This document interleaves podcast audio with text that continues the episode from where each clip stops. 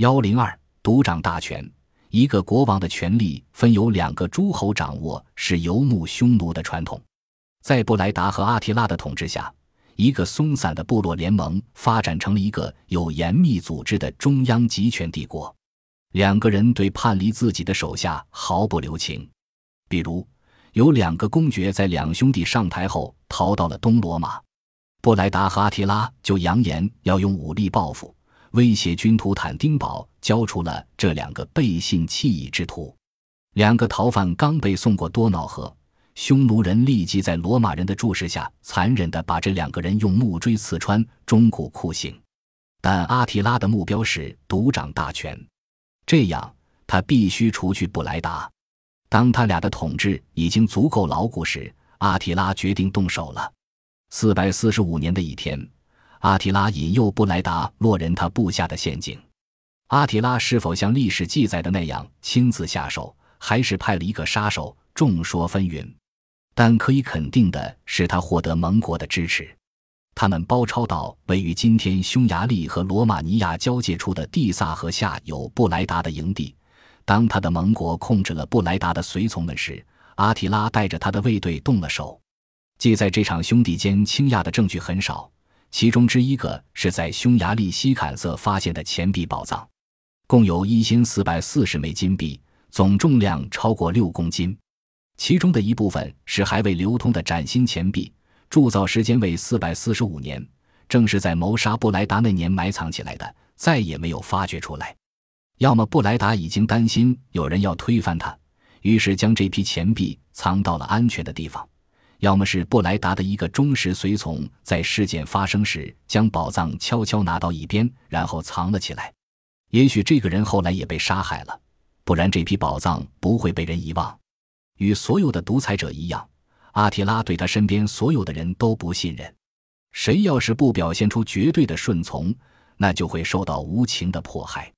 虽然阿提拉用罗马的贡物慷慨地奖赏他的部下。但阿提拉对他们始终抱着不信任的态度。如果觉得谁对他构成威胁，他就除掉谁。他的举止行为明显带有被追踪妄想和自大狂的特征。与罗马皇帝一样，阿提拉也认为自己是神的后代，马尔斯神也许就是他的祖先。后来，阿提拉对他自己出身于神坚信不疑。阿提拉如何管理他辽阔的疆域？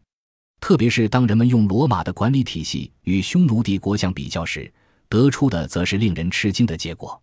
罗马帝国的管理体系由严格管理的若干机构组成，而匈奴帝国却只通过一个依赖于个人的系统进行统治。在阿提拉的小司令部里，只有几个精通多国语言并擅长文案工作的秘书。尽管如此，用于官僚上的花费并不少。匈奴帝国在最偏僻的地方设立的唯一机构是马匹交换站，它带有典型的游牧民族的特点。整个帝国都建立了这种驿站，通过在驿站换马，信使能在短短的几个星期内把消息从亚洲传递到欧洲再返回。有一次，一个不了解匈奴人这种方法的罗马使者，对以为是送给自己的马在边境上又被取走感到很奇怪。原则上。马匹是国家财产。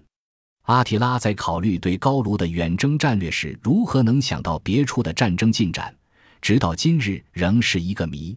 他从哪里知晓远在四千公里以外的波斯战事是如何发展的？国王身边出类拔萃的谋士中有奥纳格修斯和斯科塔斯兄弟俩，这两个人是希腊化的野蛮人，并取了希腊人的名字。他们会希腊语。拉丁语和匈奴舞，奥纳格修斯的地位仅次于阿提拉，也许是唯一的被阿提拉无限信任的人。在这些谋士以下是所谓的朋友或追随者。阿提拉能提供给他昔日的朋友阿奇斯多少无条件的军事援助，他在匈奴民族中的地位就提高到哪一步？在帝国内部，阿提拉的统治依赖日耳曼附庸国的国王，其中有许多阿兰人诸侯。东哥特国王劳达里希、吉皮特国王阿达里希，约翰内斯写道：“阿达里希是最出名的。由于忠诚，他甚至成为阿提拉顾问中的一员。